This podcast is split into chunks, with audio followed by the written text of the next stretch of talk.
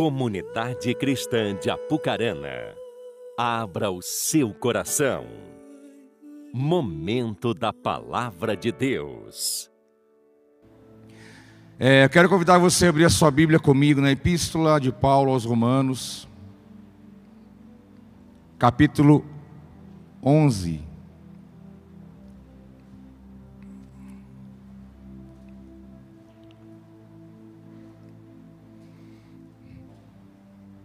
A Epístola de Paulo aos Romanos, capítulo 11. Eu quero compartilhar com você algo da parte do Senhor, para que o Espírito possa ministrar teu coração, tua vida, nessa noite.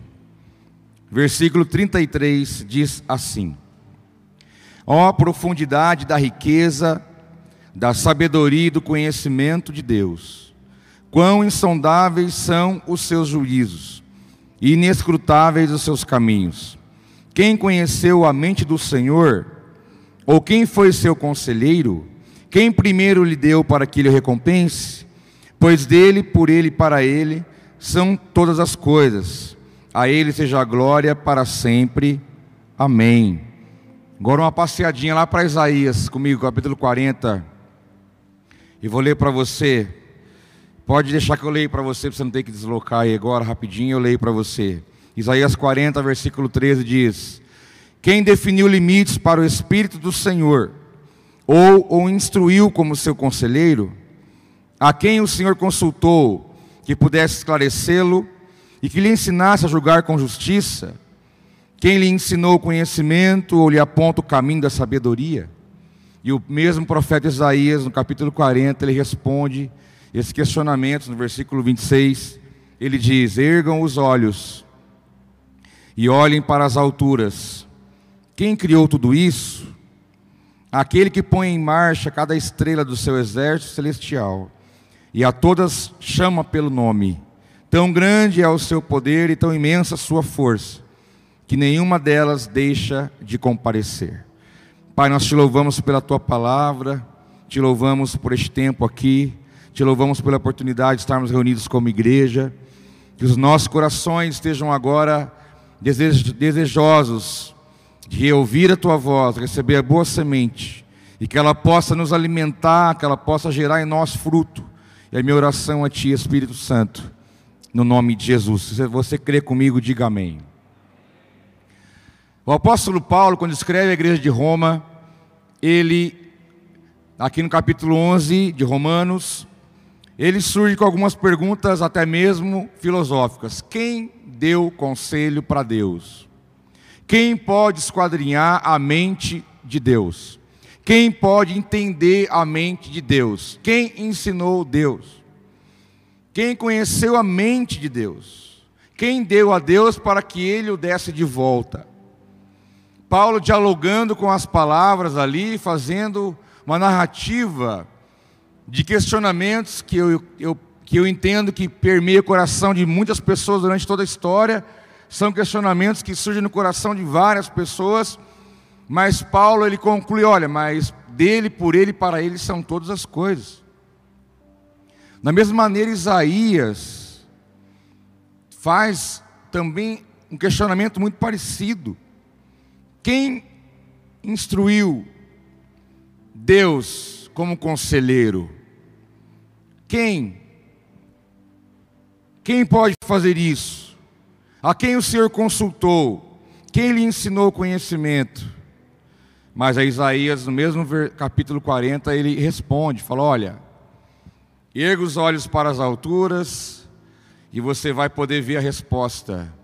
Que Deus ele, ele põe em marcha cada estrela do céu, chama elas pelos nome de cada uma, e elas atendem né, nenhuma desde de comparecer. Aqui revela a grandeza, o poder, a majestade, a soberania de Deus, dentre muitos outros atributos que Ele tem. Mas, nós temos que entender que esses homens, inspirados pelo Espírito, não questionavam ao Senhor por dúvida e incredulidade, mas é uma maneira deles apresentarem aqui de maneira bem básica e simples o poder e a glória que está no nosso Deus. Quando Moisés foi chamado pelo próprio Senhor para ir até Faraó, diante do Egito, de uma potência da sua época, da maior autoridade, o homem mais poderoso da sua época. Deus disse: Moisés, vai até lá, eu tenho um plano contigo naquele lugar. E Moisés, logicamente, perguntou: Mas eu vou chegar lá, e vou falar que eu estou aqui em nome de quem? Vou falar que eu estou aqui em nome de qual Deus? Em nome de quem eu venho? Dizendo a Ele que eu vou libertar aquele povo, que é a mão de obra dele gratuita. Como que eu vou tirar essa multidão de gente de lá? Eu vou quebrar o Egito, quase basicamente. Deus disse: Olha, não precisa dar explicação. Fala que você está em nome do Eu Sou. Porque Deus é e ponto final. Deus na sua vida é isso. Na tua vida é isso. Deus é e ponto. Isso já está explicado, já está garantido, já está direcionado, já está clarificado para nós quem Deus é. E quando Isaías fala, olha para cima e olha as estrelas, Deus chama cada uma pelo nome. Vivemos num contexto completamente urbano, né? A gente perdeu o costume de olhar para cima. Qual a última vez que você ficou olhando para as estrelas, tentando localizar o cruzeiro, as Três Marias? Esses dias atrás falaram que tinha estrela andando por aí, né? Ficou aquela, aquela coisa, é satélite, é OVNI, é o fim do mundo. O que, que é, né? Pouco tempo atrás, então muitos voltaram os olhos. Mas hoje em dia poucas pessoas param. Por morar na cidade, centro urbano, não dá, muitos não têm nem a visão do céu. Qual é a última vez que você olhou para as nuvens e ficou vendo a forma que elas têm? É uma delícia, não é? E parece que você olha a nuvem, ela é aquilo, não é? Você fala, nossa, é um homem certinho, olha lá. Não, o outro, ah, aquele é um cavalo. Não estou comparando o homem com o cavalo. Mas as formas que a nuvem toma, a grandeza da criação, os astros luminares que Deus criou. Interessante que Deus chama as estrelas pelo nome. Todas têm um nome. E Ele chama cada uma delas. E elas atendem a chamado. Todas comparecem. Há hoje a confirmação de que o universo está em expansão. O universo continua em expansão. Estrelas novas vão surgindo, novos nomes vão recebendo. E Deus as chama todas pelo nome. E você acha que Deus não vai saber qual é o seu nome? E não vai saber aonde você mora? Não vai saber qual é a sua vida? Não vai saber qual é a sua realidade? Você acha que Ele não está sabendo agora o que está no teu, na tua mente, passando agora esse pensamento? Você acha que Ele não sabe qual sentimento está aí? Você vale muito mais do que as estrelas Jesus veio para morrer por você. Jesus não deu a vida pelas estrelas, mas ele deu a vida dele por você. Muito é o seu valor, para você entender com qual Deus que você está relacionando e a sua grandeza. Mas aqui, tanto em Paulo como em Isaías, os dois falam de conselho, de conselheiro, de quem ensinou o Senhor para que ele fosse conselheiro. E eu quero passear um pouquinho com você sobre essa temática que eu me refiro ao, aos conselhos de Deus. Vamos falar um pouquinho sobre os conselhos de Deus nessa noite. Nós entendemos pela palavra que Deus sim tem os seus conselhos. Mas quando a palavra fala sobre o conselho de Deus, está falando sobre os propósitos eternos, está falando dos decretos, está falando dos desígnios, está falando da própria vontade de Deus. Quando fala de conselho de Deus, você pode já guardar no teu coração que vem tudo isso junto. Junto com o conselho de Deus, vem a vontade, os propósitos, os desígnios, tudo que Deus pensa a teu respeito. Quando Paulo escreve aos Efésios, capítulo 1, versículo 11, ele diz: Nele digo, no qual fomos também feitos herança, predestinados segundo o propósito, daquele que faz todas as coisas conforme o conselho da sua vontade. Conselho tem a ver com ensino. Conselho tem a ver com propósito eterno, decreto de Deus, a vontade de Deus para mim, para você e para todo o mundo. Nós entendemos que o conselho é ensino. Por isso, Provérbios significa conselho. O livro de Provérbios, Provérbios, poderia ser chamado livro dos conselhos. Se você ler um provérbio por dia, para o resto da sua vida, chegar ao último, voltar ao primeiro, chegar ao último, voltar ao primeiro. você vai se tornar uma pessoa sábia. Porque ali, estão, ali está a sabedoria de Deus, ali está o ensino de Deus prático, mas também nós podemos entender que ali estão, de maneira compilada, os conselhos de Deus para nós. É o ensino que Ele tem para a nossa vida. Mas, em primeiro lugar, eu quero deixar claro para você que o conselho de Deus já se manifestou. Ele já manifestou. Então eu queria pedir para você abrir só mais um texto comigo, não vou mais falar isso para você, os outros eu vou ler. Mas esse eu preciso que você acompanhe aí, Isaías capítulo 9. Acompanhe comigo Isaías capítulo 9, porque aqui é onde a palavra profética traz para nós esse entendimento de que o conselho se manifestou. Isaías 9:6 que inclusive é um versículo que inspirou canções, dentre elas uma do Rodolfo Abrantes agora, que é a coisa mais linda daquela música, não a última, uma antes dessa, que fala sobre esse versículo.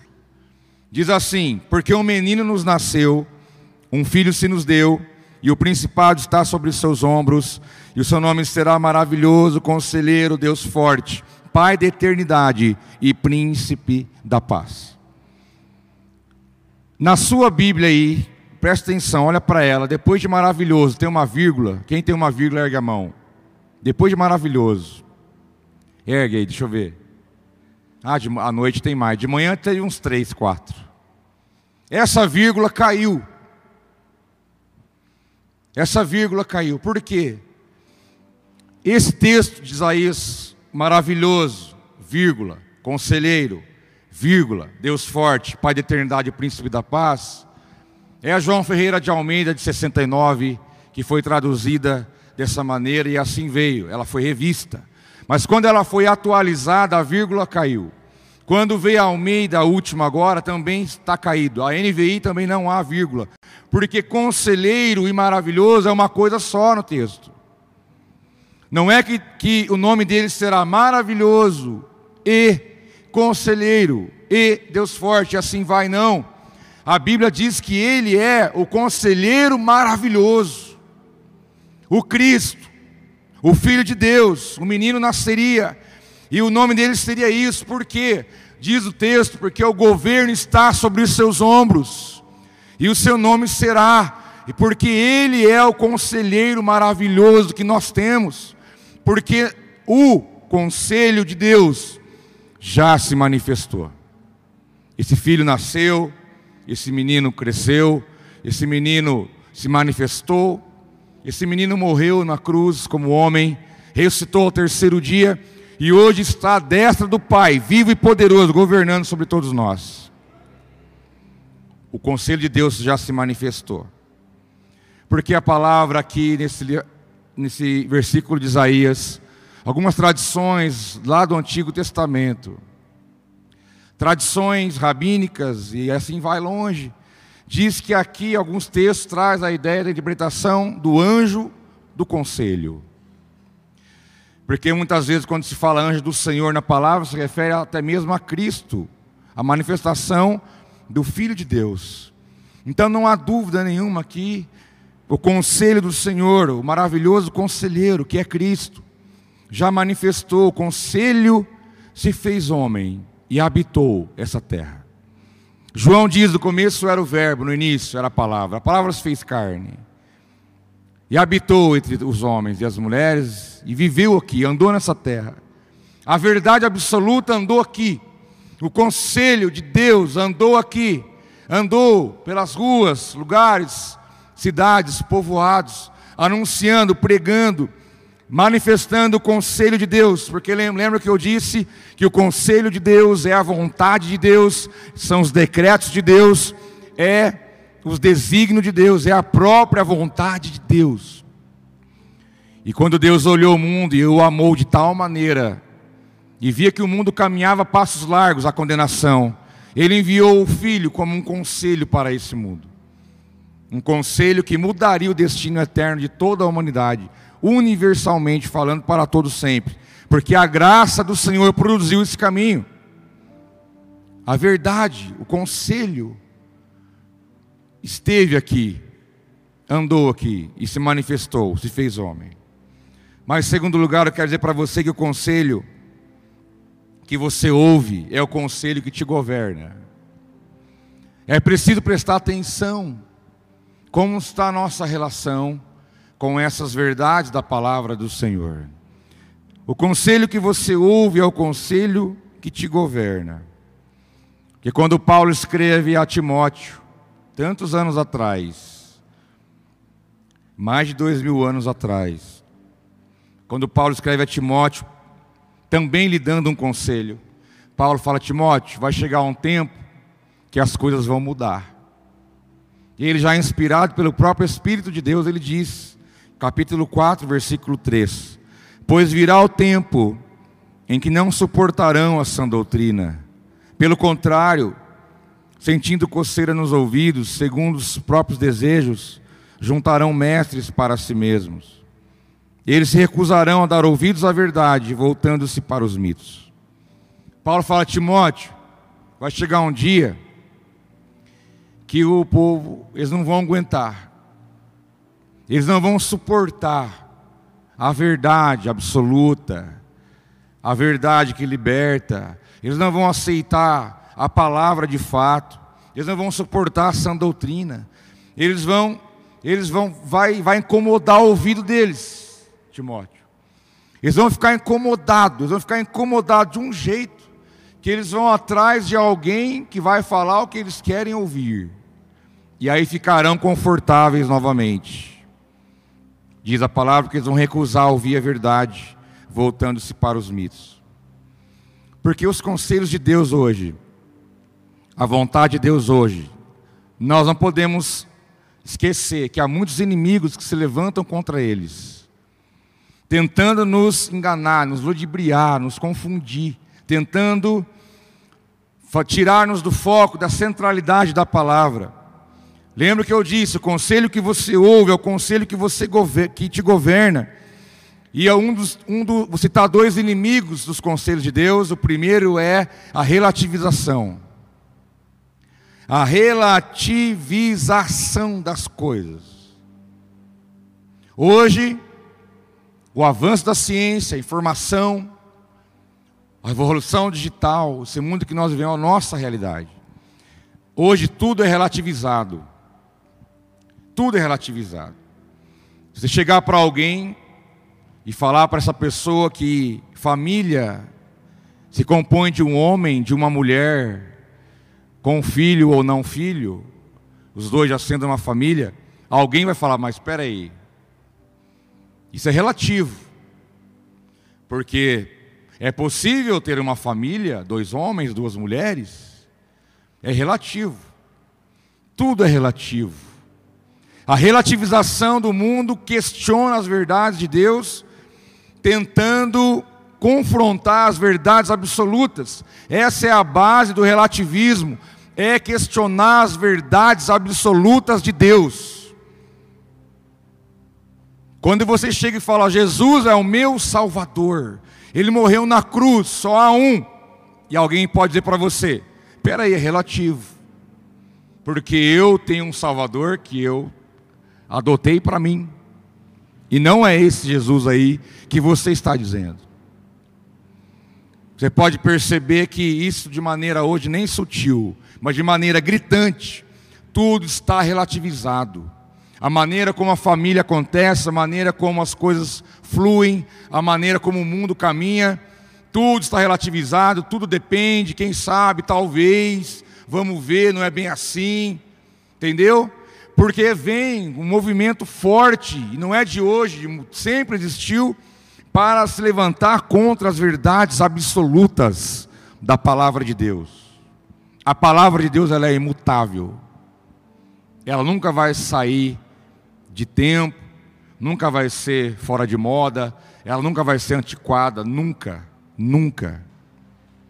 O que nós fazemos é a releitura, é a contextualização dos princípios de Deus, mas eles são imutáveis. Mas um segundo inimigo dos conselhos de Deus é a secularização, que não é muito presente em nossa realidade, mas no mundo está cheio. A Europa hoje está secularizada. aonde foi o berço do avivamento. Escócia, Suíça, Grã-Bretanha ali, Inglaterra. Quantas catedrais fechadas, quantas igrejas viraram boates. Ali houve um movimento de avivamento que tocou o mundo inteiro. Hoje existe-se projetos e investimentos do mundo, da América do Norte, América do Sul, para reevangelizar a Europa. Graças a Deus melhorou bastante. Eu encontrei um pastor uns anos atrás que ele disse que ele demorou quatro anos morando lá para levar alguém ao arrependimento e ao batismo, porque a mente está secularizada. A base do secularismo é nós não precisamos de Deus. O religioso, o sacro, o espiritual não tem influência na minha vida. Eu não preciso de Deus. Eu não preciso da palavra de Deus. Eu não quero saber o que Deus pensa a meu respeito. Eu não quero saber qual é a vontade dele para mim. Eu vivo bem sem ele. Esse é o pensamento secularizado. Isso vem contra os princípios, valores os conselhos de Deus. E há um bombardeio disso para todo lado. Para todo lado. Para todo lado. Porque esse povo todo ridiculariza aqueles que estão ali buscando a face do Senhor.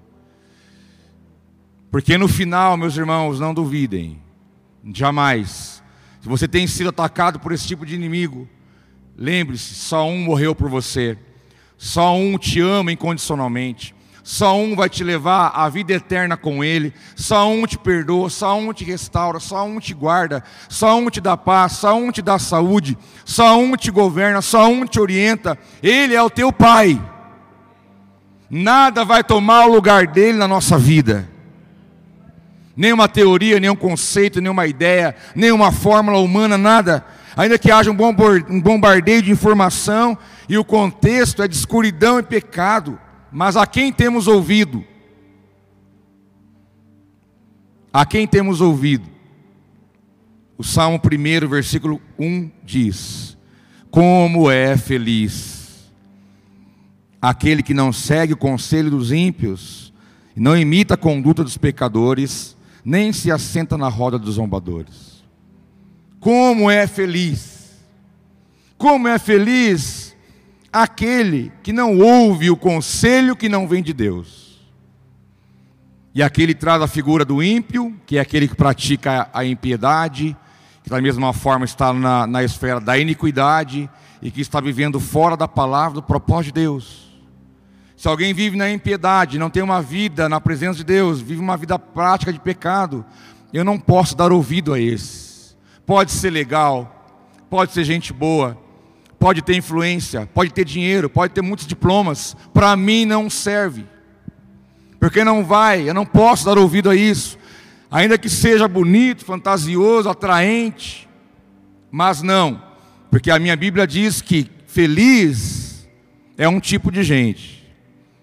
É aquele que não segue o conselho dos ímpios, que não imita a conduta dos pecadores e nem muito menos se assenta na roda dos zombadores ou escarnecedores, como diz algumas versões. Porque feliz é esse, feliz é você. Quanto dinheiro se gasta hoje para ser feliz? Quais livros que mais vendem?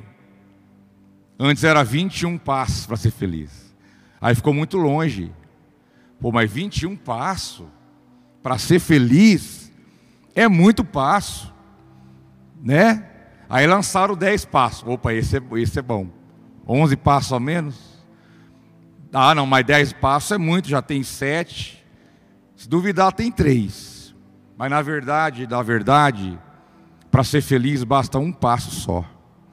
É você andar na vontade, na presença de Deus. E não tem que pagar nada por isso. Não tem que pagar, não tem que nada. É só você entrar nessa realidade da sua presença e viver pela sua palavra, viver pelos seus conselhos, pela sua vontade. Meus irmãos, tudo que você for fazer na vida, Deus tem um conselho para você. Ele te ensina como ser pai, como ser mãe. Ele te ensina como ser filho. A palavra te ensina como fazer negócio, como ir bem na sua vida profissional. A Bíblia te ensina sobre tudo o que você imaginar. Porque os conselhos de Deus são poderosos, soberanos, e nós seremos felizes se andarmos por eles. Tome cuidado com os inimigos dos conselhos de Deus. Tome cuidado com os inimigos da vontade de Deus. Tome cuidado com os inimigos dos propósitos de Deus, que se levantam para te destruir, para te tirar do caminho, tirar você do foco. Em terceiro lugar, o conselho de Deus não é uma teoria, mas é uma revelação. Eu não estou falando de mais uma teoria. Eu não estou aqui para te informar algo. Porque se for uma coisa só no nível da informação, não vai adiantar. Não adianta você sair daqui hoje à noite com essa informação somente. Essa informação, se for só como informação, não vai gerar vida. Porque o conselho de Deus é muito mais do que uma informação. O conselho de Deus não é uma teoria, é uma revelação. E se é uma revelação, ele, ela vai acontecer através do Espírito de Deus no meu espírito. E é o entendimento espiritual. É uma revelação. E Isaías capítulo 11, versículo 2 diz: O Espírito do Senhor repousará sobre ele. O Espírito que dá sabedoria, entendimento, o Espírito que traz conselho e poder, o Espírito que dá conhecimento e temor do Senhor. A palavra diz de um Espírito que vai repousar, de algo de Deus que vai vir, que vai entrar dentro, é, é que vai entrar dentro é, é demais, né? Ai, tá vendo que você. Aí, ó. Você tá vendo, né? As coisas dão um branco. É algo que vai entrar em você, da parte de Deus, através do Espírito, que vai ministrar o seu interior. Então, isso não é alcançado por, pela mente humana, isso não é alcançado pela razão, isso não é alcançado pelo nosso psiquismo. Eu preciso crer nas coisas espirituais de Deus. E o Espírito do Senhor repousou sobre Jesus deu sabedoria, entendimento, conselho, poder e o temor. Aqui em Isaías capítulo 11, já está apontando para o que diz Apocalipse capítulo 5, versículo 6, que diz lá sobre os sete Espíritos de Deus. O sete Espírito de Deus, que na verdade é um Espírito só, que é o Espírito Santo, mas que tem as suas sete maneiras de agir, as sete frentes, as sete ações espirituais. Leia lá o capítulo 5 de, de Apocalipse. Você vai ver lá falando sobre os sete Espíritos de Deus, justamente esses que eu estou falando para você aqui em 11 de Isaías. E dentre os sete Espíritos de Deus está o Espírito de conselho o espírito do conselho, o conselheiro, a verdade absoluta, aquilo que Deus ministra para a nossa vida e nos deu de graça, sabedoria, entendimento, conselho, poder, conhecimento e temor. Você pode falar, mas aqui estão seis, mas o Espírito é o sétimo. Ele compõe e vira o sete, a ação dele propriamente dita. Então, os conselhos de Deus é uma revelação. Você tem que entender que para você mergulhar nessa verdade, de saber que a vida será diferente, de que as coisas podem mudar, de que muitas coisas podem transformar, se você entrar nessa realidade espiritual, de ter revelação das verdades de Deus. Porque disse Jesus em João 15, 26: Quando vier o conselheiro que eu enviarei a vocês da parte do Pai, o Espírito da verdade, que provém do Pai, ele testemunhará a meu respeito. É o Espírito da verdade. Nele não há dúvida e certeza, nele não há nenhum tipo de variação. É algo claro, correto, definido, sem nenhum tipo de dúvida ou incredulidade, nada, nem escuridão. É luz, é a verdade absoluta. A verdade absoluta de Deus. É uma revelação. Então a Bíblia ela não pode ser apenas um livro para ser decorado. Não é você decorar versículo que vai fazer de você mergulhar nas revelações de Deus. Conhecer versículo é bom, mas se ele te conhecer, melhor ainda. Se ele entrar em você e ali gerar em você vida, aí sim nós vamos entender o que é a palavra rema, que é a palavra revelada de Deus. É quando você lê a palavra e ela se abre, e o Espírito da verdade vem dentro da, da, da sua vida e ele mexe ali, ele fala com você. É algo espiritual, é revelação de Deus. Mas eu quero concluir com você, em quarto lugar, que nós precisamos ser os arautos da nossa geração. É necessário que você entenda que nesse contexto do conselho de Deus, do propósito de Deus, dos desígnios de Deus, da vontade do Senhor, tem algo que Ele e inclui e espera de nós o entendimento de que nós somos o arauto da nossa geração. E eu quero usar primeiro um exemplo para te explicar isso. No capítulo 18 de Êxodo, diz que Moisés estava ali, trabalhando, servindo a Deus, de manhã, dia todo. Acordava Moisés, despertava, já começava, tinha uma fila grande de gente para Moisés atender. Moisés julgava a causa, ah, ele mexeu com a minha, roubou meu frango, ah, o filho dele bateu no meu, ah, não sei o que. Moisés ficava o dia inteiro resolvendo rolo, julgando causas, dando direções, resolvendo conflitos. Dia inteiro, diz que a fila era grande e o povo ficava cansado de ficar em pé, porque ele era o dia inteiro ali, não conseguia dar conta. E aí então, diz a palavra que certo dia a família de Moisés veio visitá-lo, porque ele estava sozinho ali. Aí veio sua mulher Zípora, seu sogro Jetro, seu filho Gerson, e aí já chamaram Arão, e fizeram um churrasco, fizeram mesmo, de verdade. E passaram ali o tempo junto, conversado, e viu, Moisés não via a esposa fazia tempo, né? Quando Moisés viu, quando o sogro de Moisés chegou, né? Jetro, pai de Zípora. Quando Moisés viu o homem, diz que ele foi até o sogro, ele se curvou diante do sogro.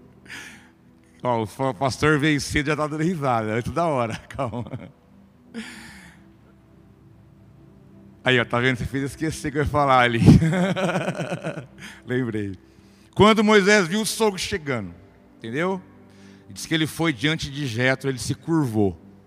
Ele abaixou diante do seu sogro, beijou-lhe a face. Só faltou ele falar: benção. Falei, Aline, vamos resgatar isso. Quando o Paulinho chegar na tua casa, ele tem que chegar lá, se curvar meu amado mestre, beijar a sua mão, o seu anel, entendeu? Os genros aqui, viu? Meu sogro não está aqui, não está sabendo disso mesmo, tá? Nova regra instituída, o resgate dessa postura linda, né? Daquele tempo. E aí então fizeram a festa, chamaram Arão, Gerson, irmão, churrasco, e Jetro estava ali observando, e Moisés o dia inteiro lá na luta. Jetro falou: Ô Moisés, chega aqui um pouco. Eu tenho uma coisa para te dizer. E Êxodo 18, 21 diz que Jetro deu um conselho para ele, um famoso conselho de Jetro, que diz: Escolha dentre o povo homens capazes, tementes a Deus, dignos de confiança e inimigos de ganho desonesto. Estabeleça-os como chefes de mil, de cem, de cinquenta e de dez. E diz o versículo 24 que Moisés aceitou o conselho do sogro e fez tudo como ele tinha sugerido. Deus não falava com Moisés face a face. Deus não podia ter falado para ele: Moisés, ó, vamos fazer uma estratégia aqui. Vamos levantar líderes de 50, de 10, de 100, de mil e eles vão atender o pessoal, e é o que precisava você, eles chamam para aliviar o trabalho e para liberar o povo mais cedo. O povo está cansado de ficar esperando. Deus falava com Moisés face a face. Deus viu, Moisés viu Deus passando pela fenda da rocha. Mas não, Deus usou um homem para falar com ele, um homem como ele, mas um homem que o amava, um homem que queria o bem dele, um homem que também ouvia a voz de Deus. Então os conselhos de Deus podem vir através de uma pessoa, de um homem, de uma mulher, mas não alguém que vem querer dar pitaco na sua vida porque acha que sabe alguma coisa. Não, mas primeira coisa, essa pessoa te ama, ela quer o seu bem de verdade. Isso vai fazer bem para você e para os demais, porque a conclusão que nós temos aqui é que o conselho veio de Deus. Porque toda a comunidade foi abençoada por aquele conselho. Moisés ficou melhor, a família dele ficou melhor, os israelitas viveram melhor, tudo melhorou ali, porque ele ouviu um conselho. O resultado nos confirma que o conselho realmente veio de Deus. Mas, como eu disse para você, seja um arauto para a tua geração, aquele que se coloca como um bom conselheiro, que traz uma mensagem para alguém, é aquele que também tem um bom ouvido. Moisés podia falar: para com isso, sogrão. Eu sei fazer. E outro, você viu atrás aí? Eu cheguei lá, o mar vermelho abriu. Você quer me ensinar a fazer as coisas? Eu sei que eu estou fazendo. Não, ele ouviu e entendeu que vinha de Deus. Como também nós temos conselhos na Bíblia, vários que não vieram de Deus e que deu tudo errado, que não fluiu, mas aqui nós temos a certeza, a convicção que veio da parte do Senhor. Mas agora eu tenho que entender uma coisa: eu tenho que ter um jetro na minha vida, mas eu tenho também que ser um jetro na vida de alguém. Saiba ouvir, já diz o poeta, que a sabedoria mora com gente humilde. Ouça, que se vier de Deus, você vai saber que é. Que o próprio Espírito de Deus testifica. Ainda que pode, possa ir contra aquilo que você acha, aquilo que você imagina, aquilo que você está acostumado a fazer, vai contra o modo de pensar, o modo de agir. Pode ser, mas se vem de Deus, você vai saber. Porque o fruto vai testificar. Você vai ver que o resultado vai apontar de que Deus está naquilo. Então seja um bom ouvinte, saiba ouvir as vozes de Deus na tua vida, pessoas que podem ser um canal de Deus na tua vida, mas também saiba, você tem que ser um canal na vida de alguém. E eu quero encerrar com mais um exemplo, também de um homem de Deus, mas agora no Novo Testamento, em Atos capítulo 27 diz que Paulo ia pegar um navio para viajar até a Itália. E o navio preparando para sair, estava lá o piloto, dono do navio, centurião, porque tinha prisioneiros dentro do navio, carga, comida, animal. E Paulo estava lá no meio, o apóstolo Paulo. E então partiram rumo à Itália. Você imagina quanto tempo não dura uma viagem dessa? E eles foram parando em vários lugares. Panfilha, Cilícia, Lícia, Creta, Chipre, foi parando, parando. E numa dessas paradas que eles fizeram, Paulo tem uma atitude com todo o pessoal ali, e então ele fala no versículo 9: Tínhamos perdido muito tempo e agora a navegação se tornara perigosa, pois já havia passado o jejum. Por isso, Paulo os advertiu abre aspas, palavra do apóstolo.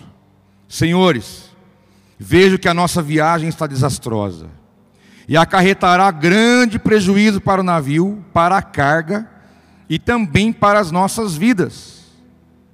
Aí o centurião disse, e o centurião, em vez de ouvir o que Paulo falava, seguiu o conselho do piloto e do dono do navio. Viajando, parando, viajando.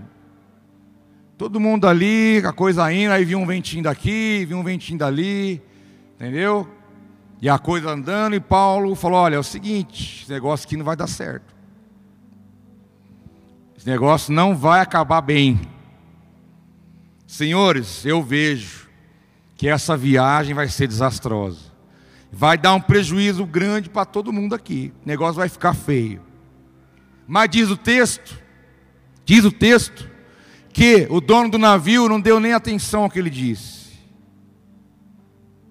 E seguiu.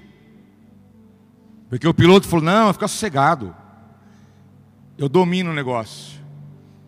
Porque diz que o centurião seguiu o conselho do piloto e o dono do navio. Deve ter, não, fica sossegado, não vai dar nada. Vamos tocar. E a viagem continuou, meus filhos. E aí, nada mais, nada menos, começa o negócio a ficar esquisito. E aí vem vento e vem tempestade e o sol não aparece. Diz o texto que ficaram dias, dias sem ver a luz do sol. Chuva, tempestade, vento. Joga a carga fora, e joga a carga fora. E vai mais não sei o que. E o apavoramento. E aí, um pouquinho mais adiante, Paulo fala de novo. Versículo 21, ele diz: Visto que os homens tinham passado muito tempo sem comer, Paulo levantou-se diante deles e disse: Palavras do apóstolo. Os senhores deviam ter aceitado o meu conselho de não partir de Creta pois assim teriam evitado este dano e prejuízo. Aqui está o famoso, eu avisei. Já ouviu isso de alguém? É gostoso falar isso, né? Eu avisei. Eu avisei. Tá vendo aí, ó? Eu avisei. Paulo diz: "Vocês deviam ter aceitado o meu conselho e não era hora de partir de Creta, porque você viu que o tempo não estava bom, eu imagino. Mas não, foram. E o prejuízo veio e o dano veio. Mas Paulo diz: Mas agora recomendo-lhes que tenham coragem, pois nenhum de vocês perderá a vida, mas apenas o navio será destruído. Aí eu falo, Paulo, que conversa é essa? Que conversa é essa? É igual você estar tá no avião eu falar para o seu avião vai cair, vai explodir, mas ninguém vai morrer. Que conversa é essa? Nós estamos em alto mar, o navio vai se acabar, vai afundar e ninguém vai morrer. Que conversa boba é essa? E Paulo diz: Porque ontem à noite apareceu-me um anjo do Deus, a quem pertenço e a quem adoro, dizendo-me: Paulo, não tenha medo. É preciso que você compareça perante César Deus, por sua graça, deu-lhe as vidas de todos os que estão navegando com você. Assim tenham ânimo, senhores. Creio em Deus, que acontecerá do modo como me foi dito. Paulo disse: Olha, já que vocês não ouviram, é o seguinte: o navio vai acabar, vai, vai sobrar nada, mas só que tem uma coisa: ninguém vai morrer, todos vão se salvar. Porque Paulo disse: Olha, um anjo apareceu para mim, da parte de Deus. E ele falou que todos vão se salvar e que eu vou chegar lá para falar com César. Porque Paulo, no final da viagem, ele ia chegar lá para encontrar o César. Falou: Eu vou chegar lá no final, no meu, no meu destino. Todos vocês vão chegar comigo, ninguém vai se perder. O navio vai afundar, as cargas vão se perder, não vai sobrar nada, como realmente não sobrou. Se você ler o texto, se perdeu tudo no caminho. Jogaram as cargas fora, jogaram os animais, acabou tudo, o barco acabou, eles chegaram lá na costa sem nada. Mas ninguém morreu, porque Deus foi fiel. Mas o interessante aqui é que Paulo, ele deu um conselho da parte de Deus. Não foi aquilo que ele achava, o que ele pensava, ou o que ele estava imaginando, mas o conselho que ele falou, ele mesmo testemunhou: falou, olha, o anjo do Senhor apareceu para mim, e ele falou isso, isso e isso, e do jeito que ele falou, vai ser. O profeta ali, Paulo, o apóstolo, manifestando seu ministério profético. E da maneira que ele disse, assim foi. Nós temos que entender que não ouvir conselhos que vêm de Deus geram prejuízo. Foi tudo por água abaixo, literalmente. Seja um Paulo na vida de alguém. Existem barcos, embarcações da vida de muitos andando no meio de tempestade, vento, sem saber para onde vai, já temendo afundar. Alguns já afundaram e estão desesperados tentando achar alguma coisa. Mas cadê aquela voz? Cadê a voz daquele que vai dizer: opa, calma, não vai se perder, não acabou ainda, tem jeito para a tua vida. Calma, eu tenho certeza da parte de Deus que algo Deus vai fazer, porque nós somos um mensageiro, um conselheiro. Sabe por quê, meu filho? O Espírito da verdade, que é o Espírito Santo de Deus, ele habita dentro de você.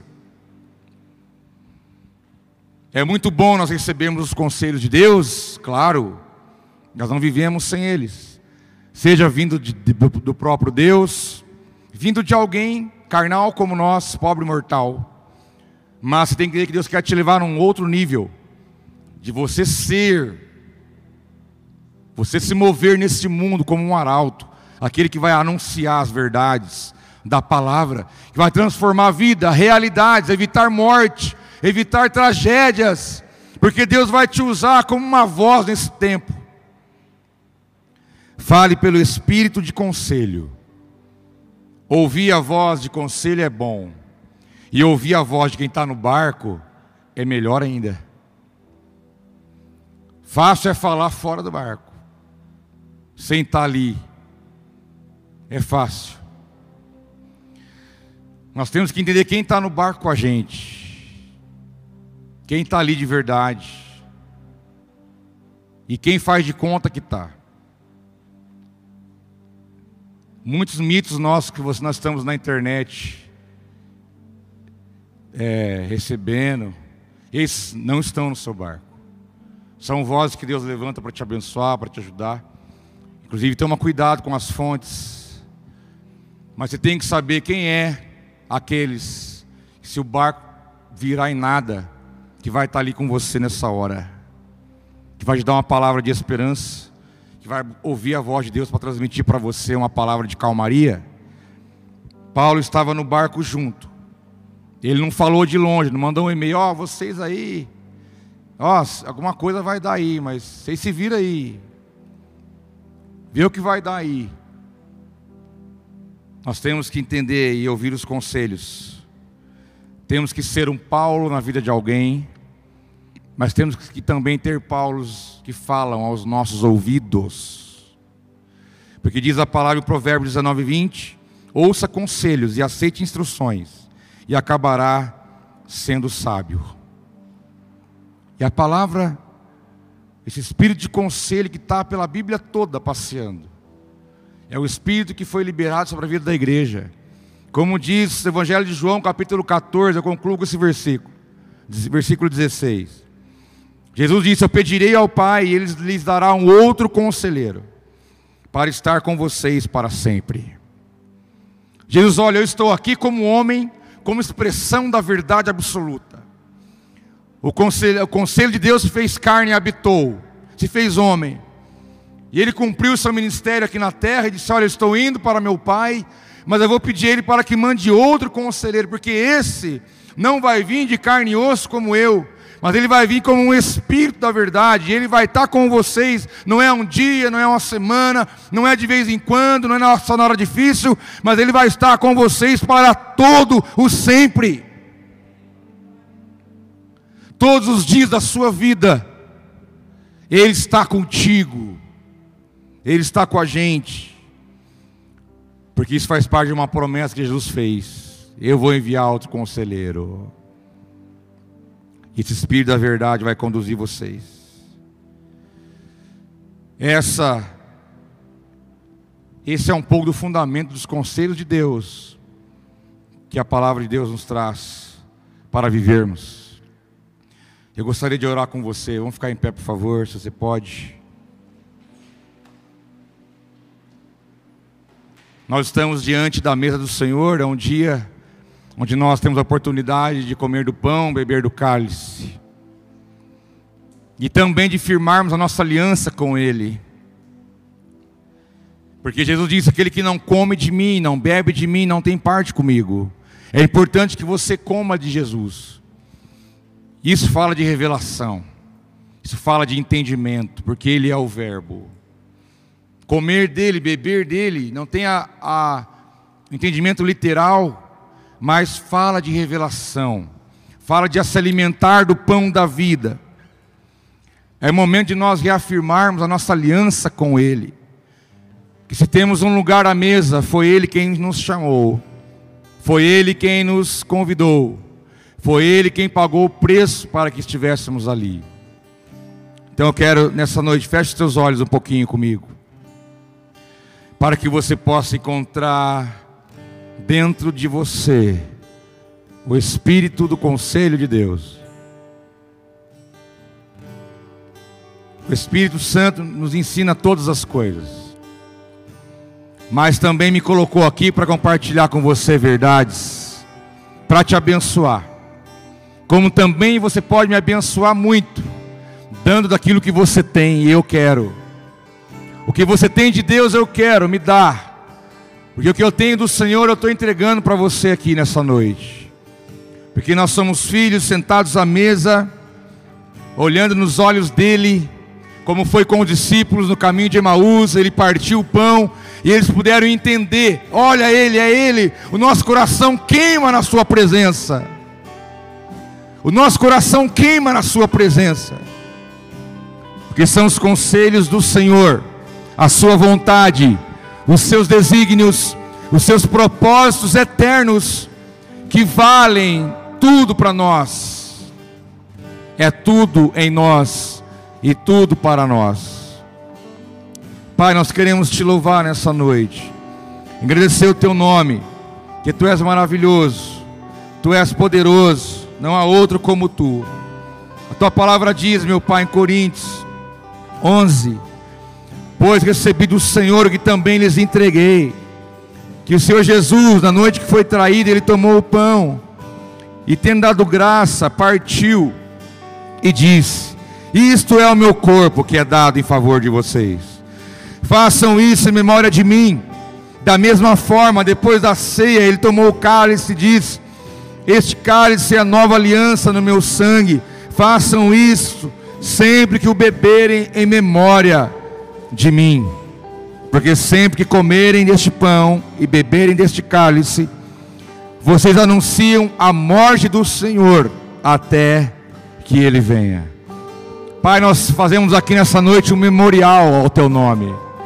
Nós te adoramos, reconhecemos o teu poder, a tua glória, a tua soberania, porque tudo é para o Senhor, tudo é pelo Senhor, tudo é por meio do Senhor. E se estamos aqui nessa noite como igreja reunidos, é pela tua graça, é pela tua misericórdia, é pelo teu amor, é pelo teu perdão, é porque o Senhor nos amou de tal maneira que o Senhor enviou o seu filho para morrer em nosso lugar. Obrigado pelo Espírito compartilhado, o Espírito da verdade que, que está dentro de nós e que nos guia a toda a verdade, a Sua palavra. Pai, venha nessa noite, através do pão, do cálice, nós consagramos a Ti neste momento, que eles venham trazer vida a nós, o entendimento espiritual, revelação, que a Tua igreja tenha uma experiência nova contigo nessa noite, ao comer do Senhor, ao beber de Ti, nós estamos fazendo isso, anunciando até o dia que o Senhor vier, porque nós estamos preparados, te esperando. Ah, estamos esperando, meu Pai, com grande expectativa, pois sabemos que, como foi dito, na tua casa há muitas moradas, e o Senhor tem preparado lugar para todos nós. Nós oramos e te agradecemos, em nome de Jesus. Os irmãos vão estarão te servindo, ao participar do, do cálice do pão ter uma experiência com o Espírito da verdade, para que Ele traga revelação ainda mais no seu interior. Que Deus os abençoe.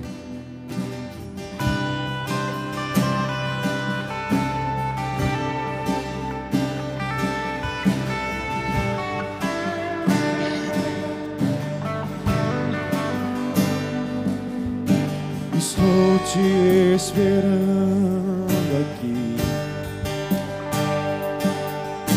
Eu já fechei a porta, pode vir. Estou te esperando pra fazer o que tens que fazer. Aleluia. Glória ao teu nome. Meu coração aberto já está. Te peço, vem encher esse lugar. Te entrego tudo que eu tenho, sou. Também quem não sou. Aleluia. Glória ao teu nome. Eu só quero tua presença. Hoje não vou te pedir nada. Só quero levantar a minha voz pra te dizer que a tua graça já me basta. Eu só quero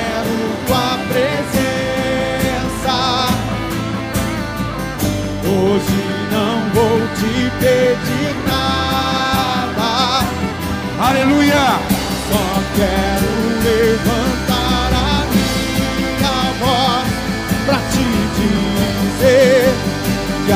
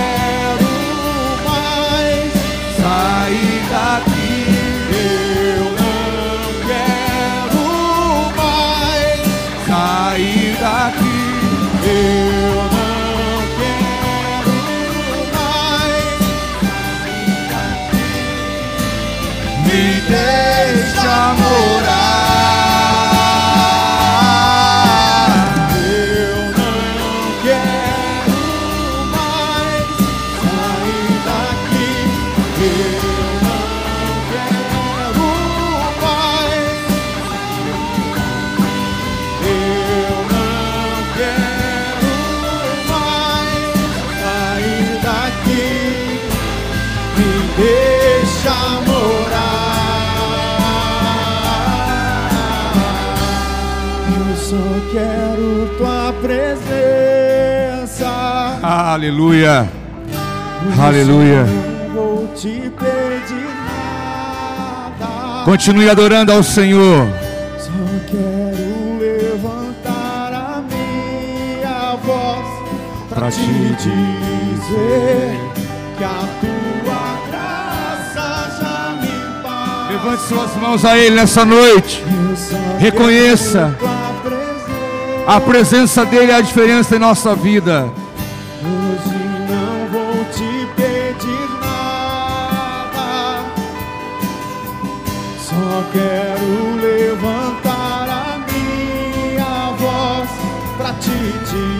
Dizer que a tua graça já me basta.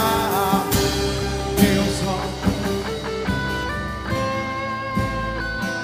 Diga você. Hoje não vou. te pedir nada. Só quero levantar a minha voz pra te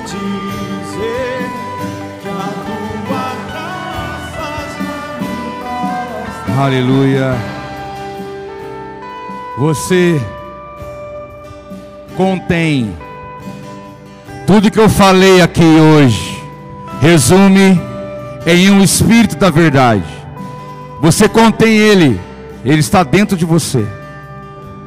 Para te conduzir, para te direcionar, para te fortalecer, para te ajudar, para te animar, para te sarar, para te curar, para te libertar, para te ensinar, para direcionar todas as coisas. E nós somos carentes da glória do Senhor.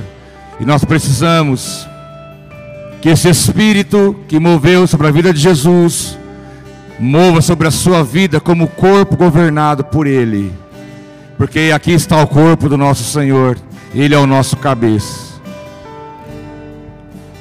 Então eu queria te pedir mais uma vez, feche os teus olhos, abra suas mãos, e eu quero que você comece a exaltar e glorificar o nome do Senhor. Porque há um espírito dentro de você que diz a palavra que te ensinaria, te daria cânticos novos. Ele pode dar um grande viravolta na tua vida a hora que ele bem quiser. Ele pode abrir a tua visão e o teu entendimento.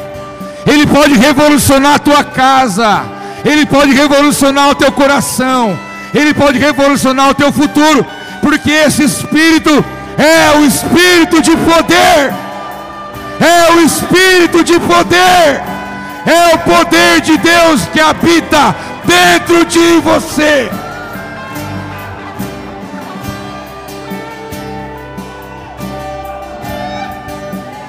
Flua no Espírito, meu irmão.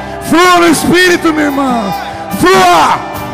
Venha sobre ti a unção do Espírito. A unção do Espírito Santo. Venha sobre a tua vida. Venha sobre ti. Venha sobre ti. Venha sobre ti.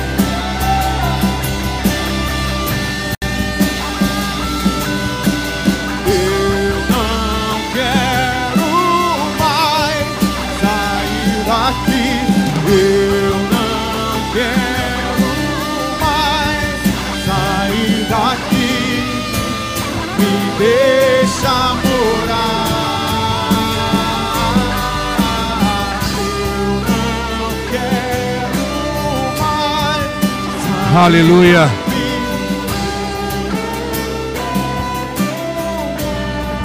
sair daqui. Eu não quero mais sair daqui. Me deixa morar.